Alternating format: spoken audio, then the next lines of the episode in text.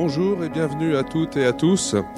Euh, toutes les équipes des Champs Libres sont heureuses de vous accueillir au Festival Jardin d'hiver. Trois jours au cœur de l'hiver pour se réchauffer, euh, même si aujourd'hui il fait beau, au feu de la littérature. Donc pour ce rendez-vous, nous avons le plaisir d'accueillir Franck Bouis. Euh, cet espace va se transformer pendant une heure en librairie pour partager une bibliothèque idéale que Franck nous a conçue et va vous présenter. Tous les livres euh, ont compté pour lui et l'ont marqué euh, euh, au cours de sa carrière. Tous ces livres, vous pouvez les trouver donc en librairie et bien sûr à la bibliothèque pour pouvoir les emprunter. J'espère que vous allez passer un agréable moment.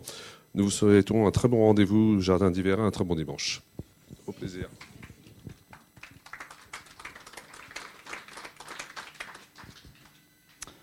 Bonjour. Donc c'est moi qui m'y colle. Euh, alors cette bibliothèque idéale, euh, effectivement, idéale, euh, l'avantage d'une bibliothèque, c'est, que c'est évolutif en fait, parce que vous m'auriez, j'aurais, j'aurais, été devant vous il y a une dizaine d'années, probablement que certains livres n'auraient pas été là. Mais il se trouve que voilà, on découvre des textes comme ça fondamentaux, et c'est ce qui s'est passé avec le premier dont je vais vous parler, qui est l'ancêtre de Juan Rosé Saer, euh, qui par chance, un, auteur sud-américain, un auteur argentin, qui a été republié intégralement au Tripode. Eh bien, si vous n'avez pas lu ce livre, vous avez bien de la chance. Euh, il y a des, petits miracles comme ça en littérature, et ce livre est un miracle. De quoi il s'agit? Euh, Imaginez un livre qui commence comme ça. De ces rivages vides, il m'est surtout resté l'abondance de ciel. Souvent, je me suis senti infime sous ce bleu dilaté. Nous étions sur cette plage jaune, des fourmis au centre d'un désert. Pas une phrase, ensuite, ne vous fera changer d'avis. Ce livre est, sublime de bout en bout. Alors, maintenant que je vous ai dit ça, de quoi s'agit-il? Euh, nous sommes en 1515. L'histoire est racontée par un vieil homme qui a vécu une aventure extraordinaire, en partie vraie, nous dit-on dans la, dans la postface. Euh, un mousse s'engage pour une expédition pour, la route des Indes, voilà. Et l'expédition arrive à l'approche de, terre. On ne sait pas si c'est une île ou si c'est la terre ferme, en tout cas un continent. Et là, euh, euh, une tribu d'anthropophages massacre tout le monde. Et euh, cette tribu a pour coutume de n'épargner un seul homme. Et cet homme-là, c'est ce mousse. Euh, et ils ont pour tradition de garder pendant dix ans et de le relâcher ensuite. Alors toute la première du livre, partie du livre fait penser à, Moby Dick. Le narrateur, c'est un peu Ismaël, puisque le narrateur, c'est euh, comme Ismaël raconte son histoire, le mousse va raconter son histoire une quarantaine d'années plus tard, enfin même plus que ça, euh, une fois qu'il est de retour en Espagne. Et là où le, génie de, de, opère, c'est que, si vous voulez, toute la première du livre, toute la première partie du livre fait, euh, fait état de son expérience dans cette tribu-là, où là, il est confronté à la sauvagerie, à un monde qu'il ne connaît absolument pas, qui n'a absolument rien à voir avec les codes sociaux, évidemment, de, de, de l'Europe à ce moment-là donc euh, infesté anthropophage tous les ans, des relations familiales je vous ai, assez euh, dissolues. Euh, et, donc là, il est, là comme un observateur, si vous voulez, de cette société-là. Et bah, j'avais pris un... à son arrivée, par exemple. Écoutez ça. Ça, je ne le connais pas par cœur. Hein. Quand nous entrâmes dans le fleuve sauvage qui formait l'estuaire, Je sus par la suite qu'ils étaient plusieurs. Nous naviguâmes quelques lieues, mettant en émoi les perruches qui nichaient dans les escarpements de terre rouge, évitant à peine le long grumeau des caïmans sur les rives, marécageuses. L'odeur de ces fleuves est sans égal au monde. C'est une odeur des origines, de formation humide et laborieuse, de croissance. Sortir de la mer monotone et pénétrer dans ses eaux fut comme descendre dans les limbes de la terre. Il nous semblait presque voir la vie se refaire à partir des mousses en putréfaction. La boue végétale couvait des millions de créatures sans forme, minuscules et aveugles. Là, on comprend qu'on descend aux profondeurs de l'humanité, aux origines de l'humanité. Ce qu'a perdu la société européenne à ce moment-là. Et la deuxième partie du livre, en fait, c'est une fois qu'il est retourné en Espagne, la sauvagerie bascule. Et il se dit, mais qui sont les sauvages? Est-ce que c'est cette tribu-là Ou est-ce que ce sont les gens qui vont les massacrer quelques années plus tard? Est-ce que ce sont ces, Européens qui vont massacrer tous les Indiens? Il nous pose la question. La réponse est assez évidente, à mon sens en tout cas. Et euh, qui, sont, encore une fois, les êtres les plus euh, civilisés? Ceux qu'il retrouve une fois qu'il est en Espagne, les courtisans, les faux dévots, les traîtres, les, assassins, etc. Ces gens-là qui, ont, qui sont en parfait accord avec la nature. Tout est lié. Euh, c'est là où, euh, ce texte est d'une modernité assez incroyable par rapport à ce que nous vivons aujourd'hui euh, en termes de, préservation de la planète. Je trouve que ce texte est quand même d'une modernité assez incroyable et d'une poésie. Euh, et donc, euh,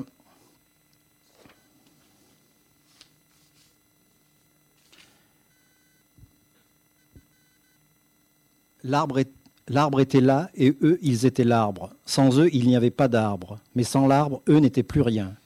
Ils dépendaient tant l'un de l'autre que la confiance était impossible. Les Indiens ne pouvaient pas se fier à l'existence de l'arbre parce qu'ils savaient que l'arbre dépendait de la leur. Mais en même temps, comme l'arbre contribuait avec sa présence à garantir la leur, ils ne pouvaient pas se sentir exister car ils savaient que si l'existence leur venait de l'arbre, cette existence était problématique puisque l'arbre semblait tirer la sienne de celle que les Indiens lui accordaient.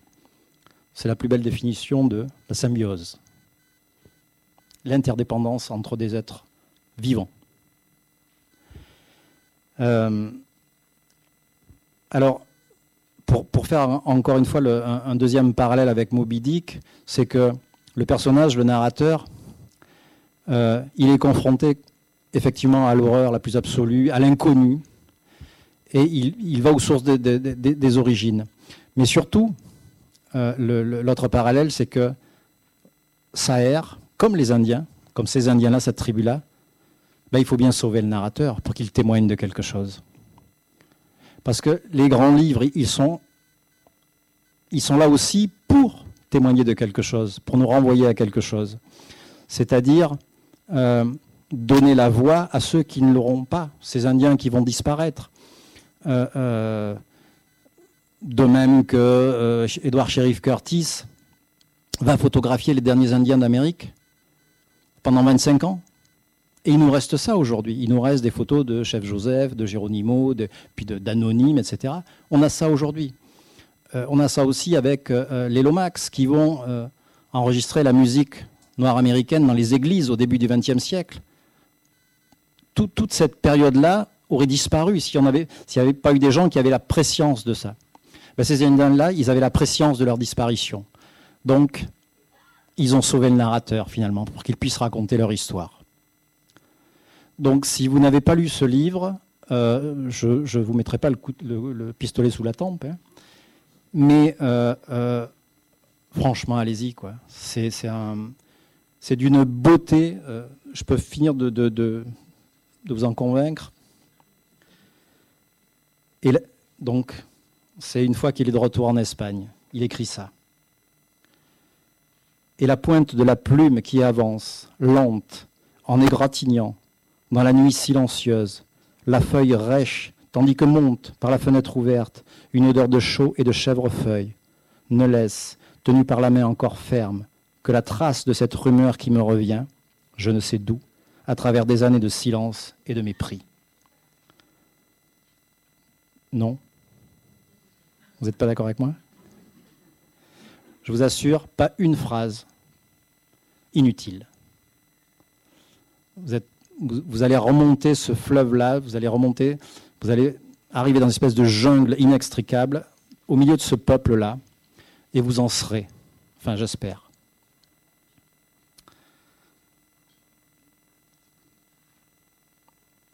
Alors oui, pendant le, confinement, j'ai eu, euh, j'avais pris des très gros livres.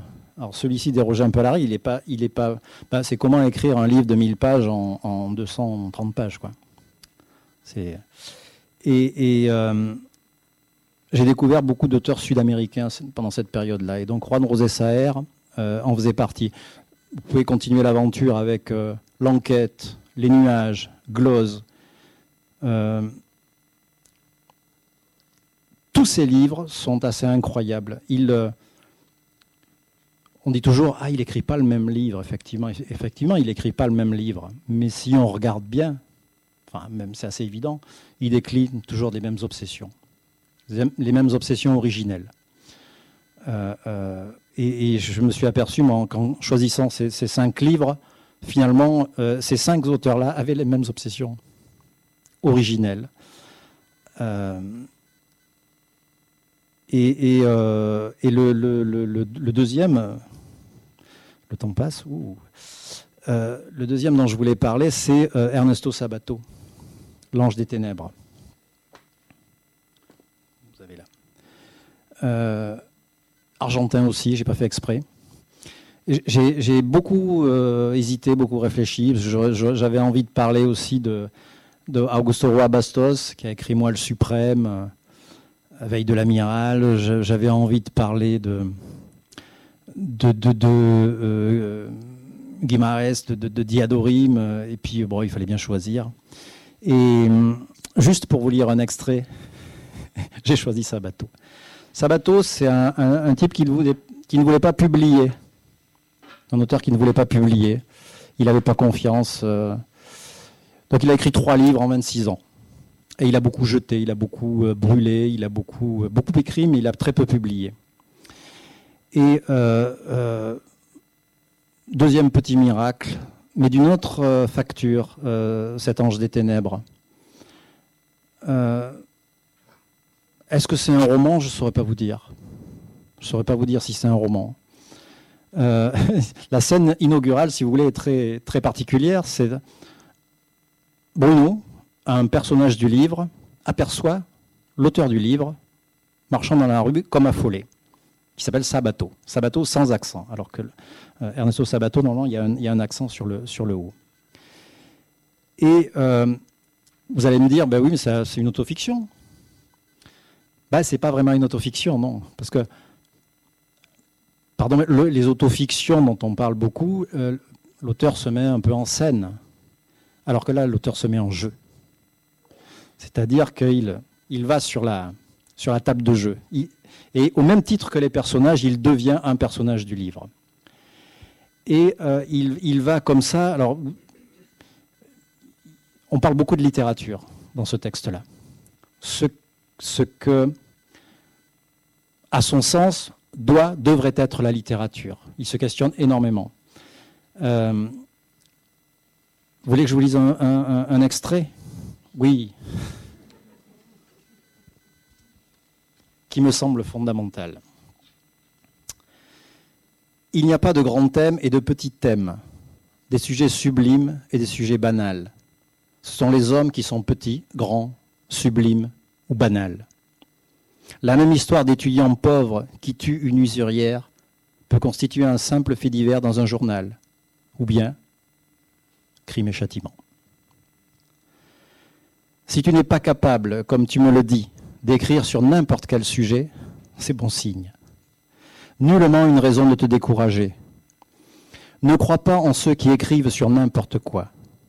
Les obsessions ont des racines très profondes, et plus elles sont profondes, moins elles sont nombreuses.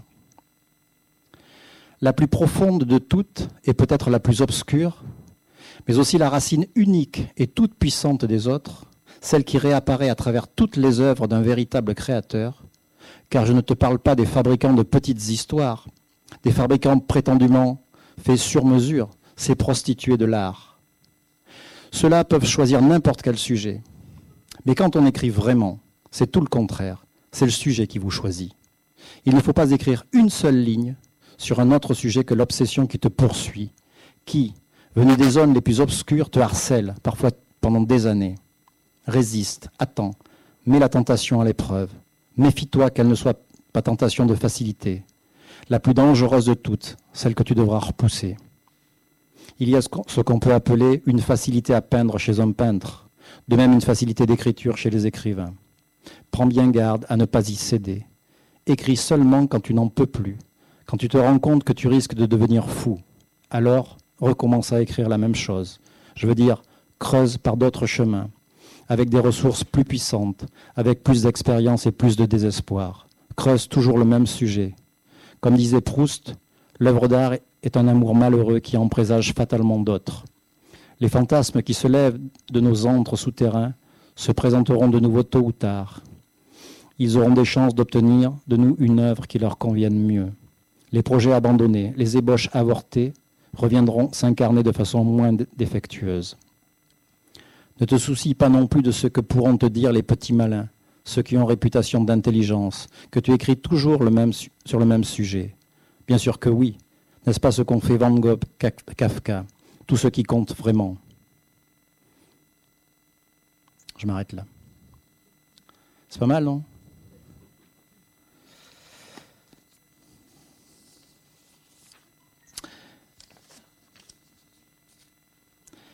Euh, Qu'est-ce qu'il nous dit là, Sabato euh, Pour lui, euh, pourquoi il voulait si peu publier? Euh, Quand il écrit Le Tunnel ou son deuxième livre, Héros et tombes, il a voulu continuer parce qu'il estimait qu'il n'était pas, il n'avait pas pénétré suffisamment le territoire interdit. Ce qu'il appelait le territoire interdit. Le territoire interdit, c'est la littérature. Et la littérature, pour lui, c'était euh, l'écriture de l'indicible. C'est-à-dire, on ne peut écrire que ce qui ne peut être dit. C'est-à-dire, on écrit hors des codes moraux, sociétaux, etc. C'est-à-dire, pour vivre en société, on est plein de codes. Euh, il, euh, il, parlait souvent de bavardage. il disait que c'était comme agiter les bras dans le vent. C'est-à-dire qu'on est dans une espèce de, consortium, de, connivence qui nous permet de vivre en société. Mais la littérature, elle ne devrait pas être là. Elle ne devrait pas être dans la réalité, dans la réalité de tous les jours. Elle devrait être dans la, vérité profonde de chacun, c'est-à-dire ce que nous sommes, euh, c'est-à-dire euh, euh, creuser nos ténèbres, c'est le territoire du péché, c'est le territoire des mythes. Euh, et, donc, euh, voilà, finalement, euh, encore une fois, tous les livres que j'ai choisis parlent aussi de ça, c'est-à-dire de, nos profondeurs, de nos, impossibilités. et ce livre-là, même si, alors, il, est, hum, contrairement à l'ancêtre, il y a parfois des petites digressions. Qui sont, il va vous parler de Che Guevara, des, des, mangeurs de viande, euh, de toutes sortes de sujets comme ça. Et, c'est comme si c'était des respirations, en fait. Ça m'a fait penser, moi, euh, moi qui ai fait un peu de biologie, à, à, une séquence ADN, vous savez, euh, enfin, euh, ce qui nous constitue aussi, nous, nous sommes faits de, de, de, de fragments de, chromosomes avec euh, des, des, des, fragments d'ADN qui codent pour des protéines qui nous permettent de vivre. Et puis, il y a des zones blanches, on ne sait pas trop à quoi elles servent, mais elles sont là. Elles sont là et elles sont probablement utiles, mais on ne sait pas trop à quoi elles servent. Eh ben, en littérature, c'est un peu ça. Parfois, il y a comme ça des digressions sur les, grands livres. Il nous semble y avoir des choses inutiles. Euh, quand vous, quand vous j'ai relu L'homme qui rit il n'y a pas très longtemps, on peut considérer qu'il y a des choses inutiles. Mais je crois que ça fait partie du beau, en fait. Ça fait partie du grand, du puissant, de, tout ça. Donc, voilà, il y a, chez Sabato, il y a, il y a aussi ça. Euh, pour vous dire l'état d'esprit du bonhomme, et je vais terminer là-dessus, il rentra chez lui, c'est lui qui, parle, hein. il rentra chez lui très déprimé, et pour ne pas s'avouer tout de suite vaincu, il se dit qu'il allait reprendre son projet de roman. Mais à peine avait-il ouvert les tiroirs et commencé à feuilleter ses papiers, qu'il se demanda avec une ironie mêlée de scepticisme, quel roman? Il tourna et retourna des centaines de pages d'ébauche, de variantes d'ébauche, de variantes de variantes. Tout était contradictoire et incohérent, comme son propre esprit. Des dizaines de personnages attendaient en ces lieux clos, comme des reptiles cataleptiques endormis pendant l'hiver, vivant une vie latente, imperceptible et clandestine, prêts à attaquer et à déverser leur venin dès que la chaleur les rendrait à peine à leur pleine existence. Finalement, c'est j'ai écrit un livre qui s'appelle L'homme peuplé. C'est un peu ce qui se passe. Tout, ce qui nous a. Nous sommes tous peuplés, hein, euh, parfois surpeuplés même. Euh, euh, c'est-à-dire que. Qu'est-ce qu'il dit là? Dans son projet de, roman qu'il abandonne.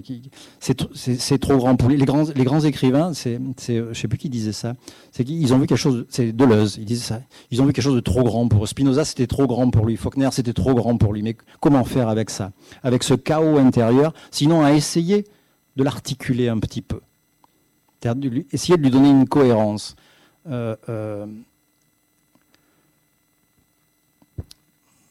Bob Dylan, ok, euh, euh, d'autres plus récents, mais mais mais euh, mais il y a des gens comme ça qui essaient d'articuler le chaos aujourd'hui. Je parlais des, Nobel.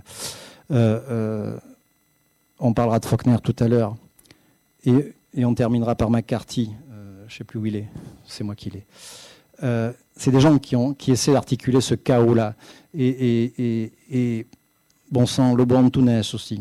J'ai hésité aussi, j'aurais voulu parler de Lobo Antunes, euh, qui fait un truc extraordinaire euh, euh, dans son dernier livre, justement, c'est d'essayer de, de, que le fonctionnement d'un cerveau humain traverse la littérature. vous avez comme ça des. Vous passez d'un personnage à l'autre avec comme ça des comme si le cerveau chantait, passait comme ça d'une dimension à une autre en fonction de ce qu'il entend, de ce qu'on entend. C'est-à-dire, la couleur bleue apparaît, hop, je reviens à une paire de baskets bleues que j'avais dans mon enfance. ce qu'on fait en permanence. On est tous en train de faire ça. Vous m'écoutez et vous m'écoutez pas. Parce que vous pensez à d'autres choses en même temps. Je me trompe Eh oui. C'est pas bien ça. Hein non, on ne peut pas faire autrement. Eh bien, euh, l'écrivain, c'est ça aussi, c'est comment essayer de, donner une cohérence à ça, articuler ce chaos intérieur. Ben, le territoire de la littérature, il est là aussi. L'indicible, il est là aussi. C'est-à-dire sans faire l'économie, sans euh, s'interdire des choses. C'est-à-dire sans s'interdire aussi le territoire du mal. Et pas penser à préserver le lecteur. Jamais. Jamais. Sinon, on n'est pas sincère pour un sou on est des prostituées de l'art, comme dit Sabato, à ce moment-là. Qui t'a choqué, qui t'a. Le lecteur, il est libre après. Euh, il y, a des thèmes, moi je sais, qui, me, qui me, où je peux poser un livre parce que c'est trop pour moi, à un moment donné de ma vie. Mais ça, ça nous appartient. Mais en tout cas, l'auteur, il n'a pas à faire ça. Il n'a pas à transiger avec ça, avec ce qu'il est. C'est ce que je pense. Euh, on, doit donner de la chair, de la chair avec son âme. Il n'y a, a, pas d'autre chose à faire. Ernesto Sabato, voilà, l'ange des ténèbres. Alors vous pouvez lire le tunnel avant et, euh, et Rosé tombe, euh, ou directement l'ange des ténèbres. Euh, c'est le plus puissant des trois.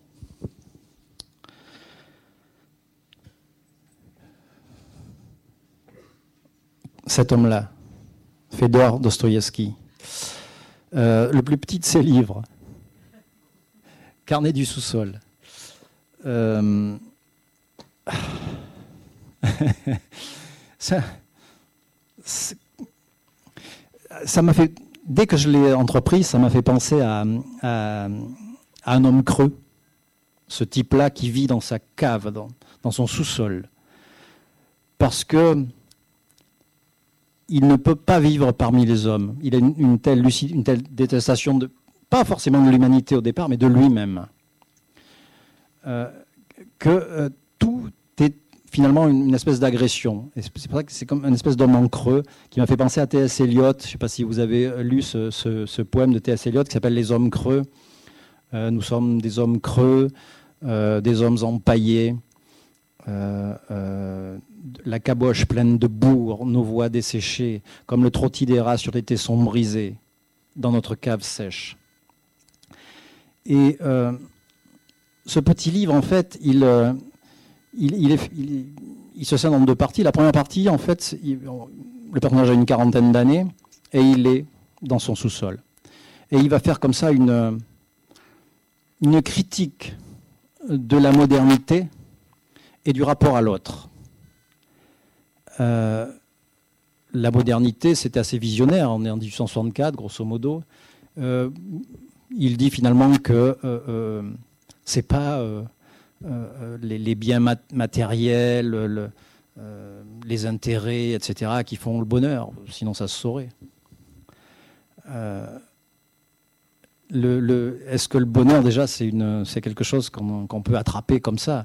Ce, truc-là, aujourd'hui, être dans la vraie vie, on entend ça tout le temps. Il faut être dans la vraie vie. Vous y arrivez, vous, être dans la vraie vie? Vous savez ce que c'est la vraie vie, vous? Moi, je sais pas, je me sens incroyablement vivant quand j'écris, par exemple. Et je me dis, mais tu n'es pas dans la vraie vie, mon gars, là. Tu es dans autre chose. Euh, et, quand je suis... Euh, on est toujours... Il y a ce truc de Mark Twain, euh, de, non, c'est Montaigne qui dit ça. On est, nous ne sommes jamais chez nous, nous sommes toujours au-delà. On a toujours cette cette, volonté d'être ailleurs, enfin, c'est peut-être, je parle peut-être juste pour moi, mais on est dans un endroit on voudrait être ailleurs. On est avec des gens, on voudrait être euh, euh, parfois avec d'autres gens. Et quand on est avec ces autres gens, on a envie d'être avec. Je me souviens quand, euh, quand, quand, ma mère dirait, quand j'avais un vrai métier, avec un, salaire à la fin du mois, je, traversais la ville pour aller travailler et, je, regardais comme ça aux arrêts de bus les, jeunes, plus jeunes que moi, qui étaient tous sur leur téléphone portable. Mais je vous jure, mais tous. Et c'est là où je me suis dit, t'es devenu un vieux con. Et, en fait, je me disais, en passant d'un arrêt à un autre, je me disais, mais ils sont en train de discuter avec celui qui est à l'arrêt plus loin, alors qu'ils sont avec d'autres euh, gamins avec qui ils pourraient parler. Et une fois qu'ils seront avec les gamins, ben, ils discuteront avec ceux avec qui ils étaient. J'ai trouvé ça d'une tristesse euh, assez insondable. Et, la modernité, finalement, tout, ce qu'on croit être des, instruments pour nous relier, finalement, nous, nous éloigne, humainement, enfin, je trouve. Et, plus ça va, plus je, pense être un vieux con. Euh, euh, et bien, ce texte-là parle de ça. Il n'y a pas de téléphone portable, effectivement, mais il parle exactement de ça. Et donc, toute cette première partie-là, de cette, critique-là assez acerbe, où ce personnage est détestable, il est d'extrême lucidité, mais orgueilleux. Euh, il va même jusqu'à il va même jusqu'à séduire une prostituée et la, jeter comme un vieux papier usagé parce que il, dit L'homme n'a besoin que d'une volonté indépendante, quel que soit le prix et les conséquences de cette indépendance. Et le fait de... Parce qu'en fait, pourquoi il la rejette? Parce qu'il tombe amoureux d'elle. Et le fait de tomber amoureux d'elle l'empêchera d'être libre.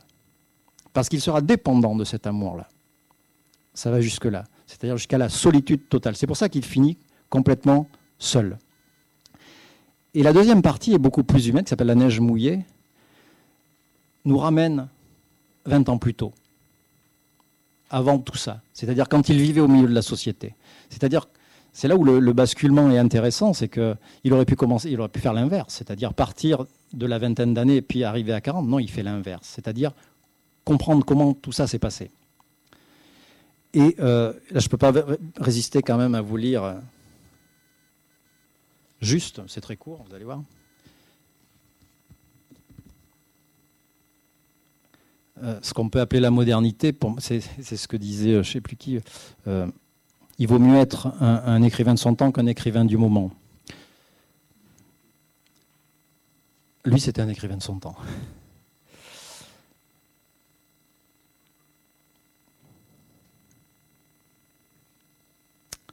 Permettez, messieurs, je ne pourrais pas me justifier.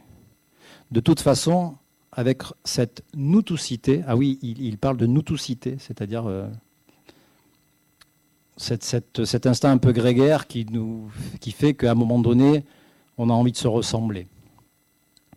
Pour ce qui me concerne personnellement, tout ce que j'ai fait, c'est, dans ma vie, d'amener à la limite ce que vous-même, vous avez peur d'amener, ne serait-ce qu'à la moitié, tout en prenant, en plus, votre lâcheté pour du bon sens, ce qui vous console et qui vous berne. Si bien que de nous tous, c'est moi sans doute qui ressort le plus vivant. Mais ouvrez donc les yeux. Nous ne savons même pas où il vit, ce vivant-là, et ce qu'il est vraiment, et comment il s'appelle. Laissez-nous seuls, sans livre, et nous serons perdus, abandonnés. Nous ne saurons pas à quoi nous accrocher, à quoi nous retenir, quoi aimer, quoi haïr, quoi respecter, quoi mépriser. Même être des hommes, cela nous pèse. Des hommes avec un corps réel, à nous, avec du sang. Nous avons honte de cela. Nous prenons cela pour une tâche et nous cherchons à être des espèces d'hommes globaux, fantasmatiques. Nous sommes tous morts-nés, et depuis bien longtemps. Les pères qui nous engendrent, ils sont des morts eux-mêmes.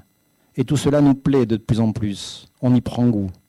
Bientôt, nous inventerons un moyen pour naître d'une idée. Mais ça suffit. Je n'ai plus envie d'écrire, moi, au fond de mon sous-sol. Nous inventerons un moyen pour naître d'une idée. Sacrément moderne, ça, non? Bon, c'est pas très gai, les, livres dont je vous parle. Mais euh, sinon, euh, j'aurais parlé des livres que tout le monde peut trouver sur les tables des libraires et qui ont pignon sur rue. Euh, ce sont la littérature, elle est faite pour nous déplacer, pour, nous euh, bousculer, pour nous bouleverser, pour nous chambouler, pour nous amener euh, à nous questionner. Non? Alors on a le droit d'avoir envie de se distraire. Moi j'ai envie de me distraire des fois. Mais là on parle de grands livres, on est d'accord. Et si je faisais le tour là, si je vous questionnais, je vous demandais quels sont les livres qui ont marqué votre vie? Je doute euh, que ce soit des bluettes. J'ai un doute, non? Est-ce que vous, des gens ont des livres à me citer qui ont marqué leur, leur, leur vie de lecteur? Martin Eden.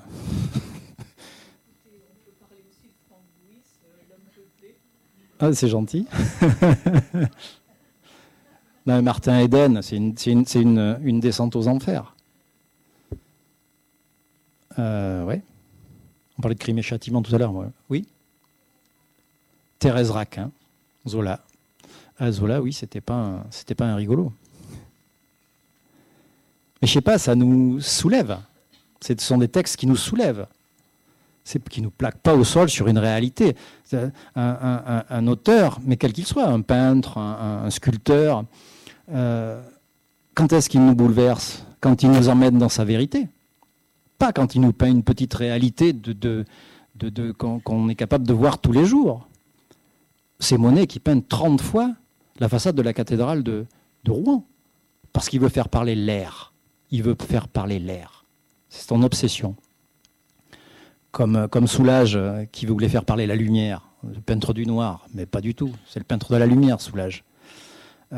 voilà, c'est ça qui est important tout ce qui passe comme ça à travers les filtres émotionnels, le vécu, que ce soit la littérature, l'art, etc. Et ça devient une vérité. Sabato qui cite Van Gogh. Vous avez vu des ciels comme ça, vous? Des jaunes comme ça? Ça n'existe pas. On peut même parler parfois d'émotion, on peut même parler de folie à un moment donné, d'une dose de folie. J'ai toujours, pensé qu'un homme sans folie, un homme au sens général, homme-femme, hein, on est d'accord. Hein. je ne veux pas d'ennui. Un homme sans folie est un homme incomplet. Et, euh, mais il vous amène là-dedans. Il vous amène dans cette, dans cette vérité-là, auquel on souscrit, on ne souscrit pas, c'est pas un problème ça. Mais en tout cas, il ne transige pas. Et il vous, il, vous produit une émotion comme ça. Euh, euh, en tout cas, moi, quand je vais à Orsay et que je regarde des toiles de Van Gogh, j'ai toujours la même émotion. Je ne sais pas pourquoi. Je ne veux pas le savoir. Mais en tout cas, ça me, ça me transporte ailleurs et ça me soulève de ma petite vie pesante parfois euh, euh, d'humain.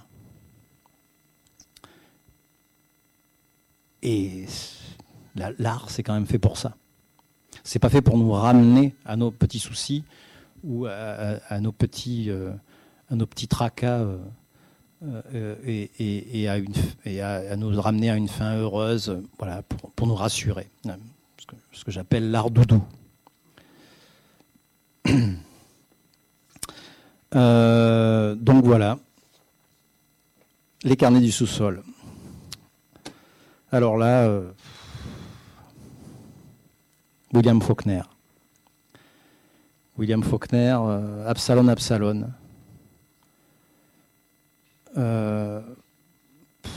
c'est compliqué de parler du plus grand roman de la littérature, à mon sens le roman total. Il, peut exister des romans après Absalon Absalon, mais le roman, euh, le roman ne peut plus exister. Il a fait quelque chose qui est. Euh, vous pouvez le lire dix fois, dix fois. Vous ne relirez jamais le même livre. C'est incroyable. Euh, William Faulkner, il fait quatre livres en quatre ans, quatre chefs-d'œuvre. Il fait Le bruit et la fureur, Sanctuaire, tandis que j'agonise et Lumière doute dans les années 30. Et à la suite de ça, il fait Absalon Absalon, qui est le chef-d'œuvre absolu. Mais je parle pour moi. Hein, euh, euh, la même année que Margaret Mitchell sort euh, Autant n'emporte le vent. Absalon Absalon n'a aucun succès. Autant n'emporte le vent emporte tout sur son passage, pas que le vent des millions d'exemplaires, etc., euh, qui parlent, sujet très romanesque. Hein, donc euh, on est dans le sud des États-Unis, hein, des États-Unis après la guerre de sécession.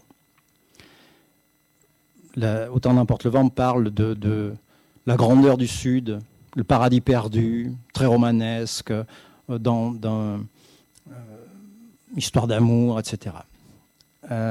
Absalon Absalon c'est le grand roman du Sud. Il y a un truc que les Américains ne digéreront jamais, les sudistes surtout, c'est la guerre de sécession. Ils ont très bien mis un, couvercle sur les, guerres indiennes, hein, sur le génocide indien, ça ils l'ont. On, en, a peu parlé, ils en ont très peu parlé. Mais alors cette lutte fratricide entre le Nord et le Sud, ça ils l'ont pas, pas, digéré du tout. Et euh, de quoi il s'agit? Parce que finalement, je ne voulais pas parler du livre.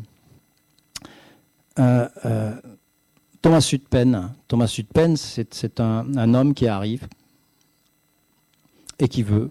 Alors, euh, Faulkner, quand il, a, écrit son livre, il écrit à son éditeur, qui était Harrison Smith, il, lui dit J'ai trouvé un, titre qui me plaît beaucoup, c'est Absalon, Absalon. c'est l'histoire d'un homme qui, par orgueil, voulait avoir un fils et qui en eut tant qu'il le détruisirent. Alors Absalom, euh, vous savez, c'est le fils de David, du roi David dans la Bible, euh, euh, qui tue son demi-frère qui avait violé sa propre sœur et qui sera lui-même tué par son père, par David, commandité par un, général. Vous comprenez le, switch. donc il veut fonder les obsessions de Faulkner. C'est quoi? C'est la violence, c'est l'héritage, l'impossible héritage. Donc il voulait fonder quelque chose, ce Thomas Sutpen. Mais c'était trop grand pour lui, tout ça. Et donc l'histoire est racontée par plusieurs narrateurs. Vous savez, c'est comme, c'est comme les, mythes. Lévi-Strauss, quand il nous, a expliqué ça, un mythe, c'est quoi? Euh, il se transmet comment? Par répétition. C'est-à-dire, vous avez le même mythe qui est décliné euh, à travers tous les continents. C'est toujours à peu près la même histoire, mais il y a des détails qui changent. Et en fait, Faulkner, il fait ça. C'est-à-dire, l'histoire est racontée, la même histoire est racontée par plusieurs personnages.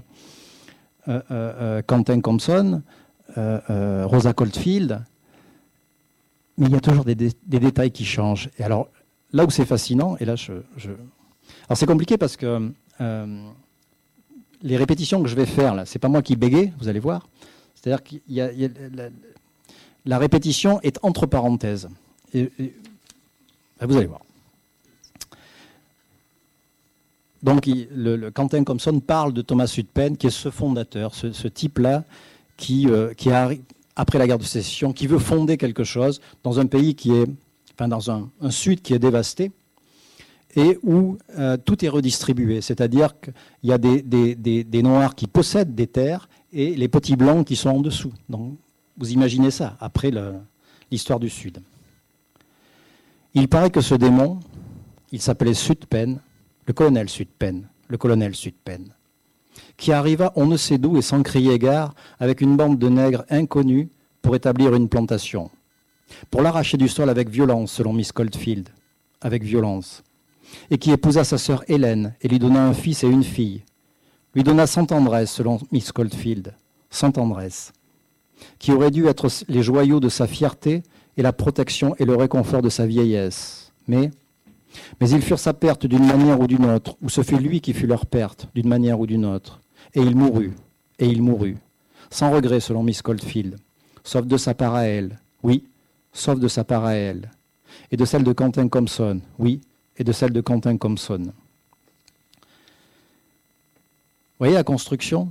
C'est-à-dire qu'il y, a le narrateur, il y a celui qui raconte l'histoire, et c'est comme s'il y avait besoin d'une... Il y a une deuxième voix, comme s'il y avait besoin de, d'assumer ça, avec parfois un détail, vous voyez, sans tendresse, selon Miss Coldfield. C'est-à-dire que il renoue avec quoi? Avec la tragédie grecque. C'est le, c'est le cœur antique parle. Et c'est quoi ce cœur antique? C'est le Sud. C'est pour ça que je vous disais que c'est le grand roman du Sud. C'est, à dire que euh, euh, c'est pas juste une histoire. Euh,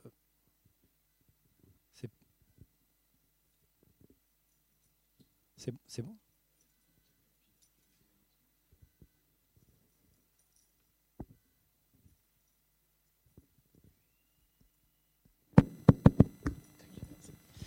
C'est un signe, Faulkner est trop grand pour moi. Euh, je sais, je sais plus ce que je disais. Oui, je parlais du cœur antique de la, de la tragédie grecque, c'est ça. Euh, et, même quand ça suffit pas, vous avez des narrateurs extérieurs qui, qui, prennent la, place. Le, père de Quentin, euh, et puis ce personnage-là qui est l'ami de... Ça, paraît très flou ce que je vous dis, mais j'espère juste que je vous donne envie de le lire, de, d'y aller quoi un jour. Il euh, euh, y, a, même un personnage qui est l'ami de, Quentin, ce jeune homme là qui fait ses études, Shreve, qui lui est un nordiste et qui va amener comme ça, euh, qui, va vous amener vous lecteurs dans, sa dimension. C'est-à-dire là, il n'y a pas de jugement. C'est la neutralité, ce personnage-là. Pour vous finir, j'avais noté un extrait, euh, je ne sais plus ce que j'en ai fait.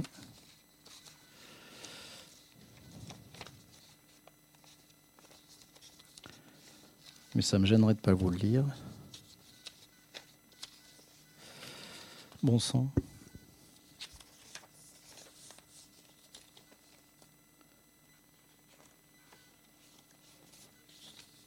Ah, voilà.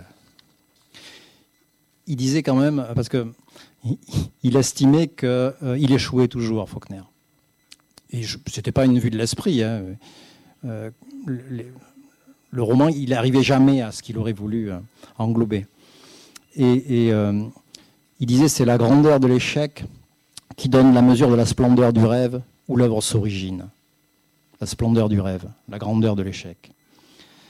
Euh, et sa, phrase comme ça, qui, parfois court sur deux pages, euh, il veut englober le monde en fait. Il veut, il veut ça. Et il y a un détail qui arrive, et puis ça repart comme ça. et après, vous avez des, phrases courtes, et comme s'il reprenait son élan, et hop, et il arrive comme ça. C'est en ce sens-là que ce roman est, le roman absolu, parce qu'il arrive dans une seule phrase à englober le monde, ce monde-là en tout cas. Et euh, alors, celle que je vais vous lire, rassurez-vous, elle ne court pas sur deux pages.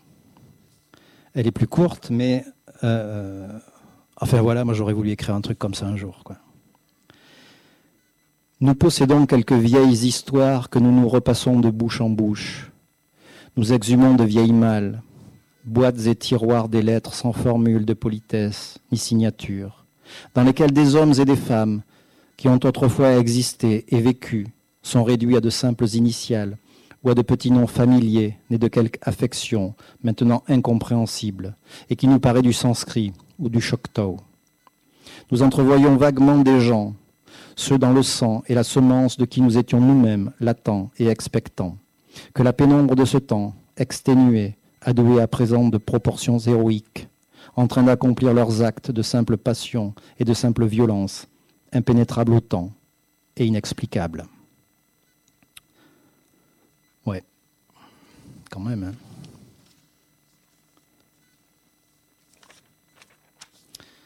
Absalon, Absalon, William Faulkner. Il m'a résisté pendant 30 ans, William Faulkner. Il faut trouver la bonne porte. Si je peux me permettre, n'essayez jamais de pousser la porte du bruit et la fureur en premier. C'est pas la bonne. Ça me rappelle Bergogneau qui avait écrit, euh, Pierre Bergogneau, qui avait écrit à, Antoine Gallimard à l'époque. Il avait dit mais c'est très mal écrit, très très mal écrit. On ne parle pas comme ça. et puis il a changé d'avis depuis. Il a écrit euh, plusieurs livres sur Faulkner. Euh, voilà, c'est le roman, le roman total. Euh, alors, il y a beaucoup d'accents shakespeariens, bibliques aussi, ce qui nous ramène aux origines. Alors, je terminerai par. Euh, par, par ben oui, il n'y est pas là. Cormac McCarthy. Cormac McCarthy, qui est surtout connu pour La Route, j'imagine. Euh, mais euh, c'est bien autre chose que la route, Cormac McCarthy. C'est d'abord la trilogie des confins, dont le premier volume s'appelle De si jolis chevaux. Alors trilogie, mais hum, il n'y a pas de lien particulier entre les trois livres. Vous pouvez les lire indépendamment. Euh, le plus grand écrivain américain vivant.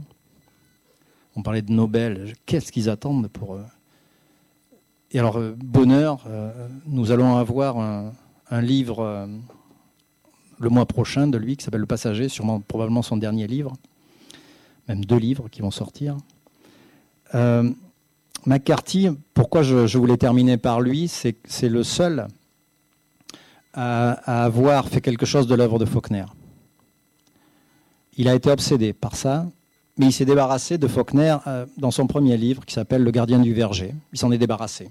C'est un très bon livre, hein, mais on voit toutes les influences, etc. Et, après, il n'y a pas une multitude de narrateurs comme Faulkner, etc. Au contraire, il va ramasser tout ça. C'est comme s'il pressait l'œuvre pour en faire quelque chose d'autre. Mais il y a aussi toujours cette phrase-là qui veut embrasser le monde. Et au-delà d'embrasser le monde, lui, il veut embrasser l'histoire. Pas par nostalgie, hein, mais pour témoigner de quelque chose. Je vais vous en donner un extrait euh, si, on a le temps. Vous allez voir. Et euh, euh, McCarthy, il a, écrit, il n'y a pas beaucoup de livres, hein, mais ce sont des livres parfois violents. Meridian Sang, par exemple, qui lui a été inspiré par la horde sauvage de San Peckinpah, est un western apocalyptique. Mais l'écriture est d'une telle beauté. c'est le lien avec la nature qui est très très prégnant chez, McCarthy, contrairement à Faulkner, où c'est moins présent. McCarthy, il y a euh, cette dimension du sacré en permanence, qui est, qui est euh, sublime, vraiment. Et euh, alors de quoi il s'agit? Ah, Ce sont les plus belles pages que j'ai lues sur l'adolescence et la liberté. C'est dans de si jolis chevaux. Deux gamins, monde finissant, le, ranch va se vendre au Nouveau-Mexique et ils partent à cheval. Ils veulent aller au Mexique, traverser le Rio Grande, etc. Une espèce de quête comme ça. Il y a des pages où ils, sont, où ils dorment à la belle étoile. C'est sublime. Et euh, euh, donc c'est euh, John Grady et, Lasse Rollins. Alors forcément, ça va pas bien se passer, ça va pas se passer comme ils le prévoyaient, parce qu'ils vont tomber chez les, Mexicains. Ce ne sont pas forcément des enfants de cœur. Donc vous, aurez vous allez avoir votre, votre pourquoi votre? Il y aura une histoire d'amour un petit peu compliquée aussi, mais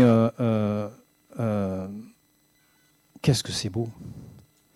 J'ai hésité avec le grand passage qui est le suivant où, où, vous avez pendant 80 pages la course-poursuite d'un gamin qui poursuit une louve une louve qui, qui, euh, qui, mange les, qui a mangé quelques veaux de la propriété, de, du ranch. Et euh, euh, comment, ça, ça, nous, ramène à l'ancêtre, comment ce gamin comprend petit à petit qu'il fait partie de ce monde? Enfin, qu'il, en s'isolant comme ça, en, partant à la poursuite de cette, louve, il commence à entrer dans son monde à elle. Et il devient la nature lui aussi. Et il n'a plus du tout le désir de la, tuer. je ne vous en dis pas plus. Donc, ces trois livres-là, mais allez-y, quoi. Ils sont regroupés chez, Donc, vous avez De si jolis chevaux, euh, euh, euh, Le Grand Passage et Des villes dans la plaine. Mais après, tout est sublime. Cette, cette oui, je vous lis l'extrait. Je vous dirai après. Sauf si vous, voulez. Alors c'est compliqué à lire, hein, parce que là ce que je vais vous lire, c'est une seule phrase. OK? Le soir venu, il sella son cheval. Si je ne fais pas les choses comme il faut. Le soir venu, il sella son cheval et partit vers l'ouest. Le vent avait beaucoup faibli et il faisait très froid, et le soleil déclinait, rouge sang et elliptique devant lui sous les récifs des nuages rouges sang. Il allait là où il choisissait toujours d'aller quand il partait à cheval, là-bas, où l'embranchement ouest de l'ancienne route Comanche, au sortir du pays Kiowa, vers le nord, traversait la partie la plus occidentale du ranch. Et l'on pouvait en distinguer au sud la trace à peine perceptible sur les basses prairies, entre les bras septentrionales et intermédiaires du Concho. À l'heure qu'il choisissait toujours, l'heure où les ombres s'allongeaient et où l'ancienne route se dessinait devant lui, dans l'oblique lumière rose, comme un rêve de temps révolu, où les poneys, peints et les cavaliers de cette nation disparue descendaient du nord, avec leurs visages marqués à la craie et leurs longues nattes tressées, et tous armés pour la guerre, qui était leur vie, et les femmes, et les enfants, et les femmes avec leurs enfants suspendus à leur sein, et tous avec le sang en gage de leur salut, et pour seule vengeance le sang. Quand le vent était au nord, on pouvait les entendre. Les chevaux et la laine des chevaux et les sabots des chevaux, chaussés de cuir, de cuir brut, et le cliquetis des lances, et le frottement continuel des barres des travois dans le sable, comme le passage d'un énorme serpent. Et sur les chevaux sauvages, les jeunes garçons tout nus, folâtres, comme des écuyers de cirque, et poussant devant eux des chevaux sauvages, et les chiens trottinants, la langue pendante, et la piétaille des esclaves suivant demi-nus derrière eux, et cruellement chargés, et la sourde mélopée sur tout cela de leurs champs, de route, que les cavaliers psalmodiaient en chemin. Nations et fantômes de nations, passant au son d'un vague cantique, à travers ce désert minéral, pour disparaître dans l'obscurité, portant comme un graal étrangère à toute histoire et à tout souvenir la somme de ces vies, à la fois séculaires et violentes et transitoires. Alors quand, je dis qu'il veut englober l'histoire, là, il veut, englober l'histoire. Et là, moi, j'y suis, enfin, je sais pas, je les entends, les cliquetis. Je, vois cette nation indienne descendre des, collines. Je sens que c'est la fin d'un monde. Et ils témoignent de ça. Et moi, ça m'a fait penser à, si, vous allez un jour à Orsay, à cette immense toile de, Fernand Cormont, Cain dans le désert, avec, euh, avec euh, son troupeau euh, et, les animaux qui suivent, etc. Si vous n'avez jamais vu cette toile, vraiment, ça m'a fait penser à ça. donc, ben voilà. Donc, McCarthy, c'est pas aussi complexe que Faulkner dans, la narration. Mais c'est d'une puissance, enfin, je trouve inégalée, quoi dans la, dans la littérature euh, moderne, dans la, puissance évocatrice. C'est-à-dire qu'il vous fait surgir des images comme ça. Et je, trouve que la, force d'un artiste, c'est ça. C'est de, vous euh, faire surgir des images qui deviennent. Euh, qui s'incarnent. Et pas des choses qui, ont, qui sont en lien avec le réel, forcément, mais qui ont quelque chose à voir avec l'histoire, la grandeur, la grandeur de, l'homme. Voilà. Euh, donc l'ancêtre, l'ange des ténèbres, les carnets du sous-sol, Absalon, Absalon, et de six jolis chevaux. Mais je suis un peu frustré parce que j'aurais aimé vous parler de, d'une dizaine d'autres bouquins. Mais ce qui est assez rassurant aujourd'hui, c'est que euh, ben, on découvre des textes, euh, je découvre des textes tous les ans, et puis il y a des éditeurs aussi qui ramènent comme, ça des, limbes, des textes qu'on a un peu oublié. Et, Il n'y a pas très longtemps, par exemple, j'ai un, éditeur euh, marseillais hein, qui s'appelle les éditions du Typhon m'a fait découvrir Ernst Wichert, voilà, qui est un, écrivain allemand euh, qui avait euh, à l'époque contrarié le nazisme, vous pensez, en, 1939, qui a été enfermé à Buchenwald. Ça l'a rendu complètement euh, parano et, euh, mais enfin il a écrit quand même des textes fondamentaux les enfants jérômines euh, était nominé est et puis le texte qu'il a ressorti qui s'appelle le roman d'un berger si vous n'avez pas lu ça aussi un petit livre et je, voilà je remercie comme ça des, éditeurs de, faire surgir comme ça des, du passé des, textes fondamentaux qui nous parlent bien mieux de, de, de de sujets qu'on peut considérer comme modernes euh, que parfois euh, ce que Jules Renard disait, vous savez, quand c'est trop chaud, ça sonne toujours un peu faux. Merci.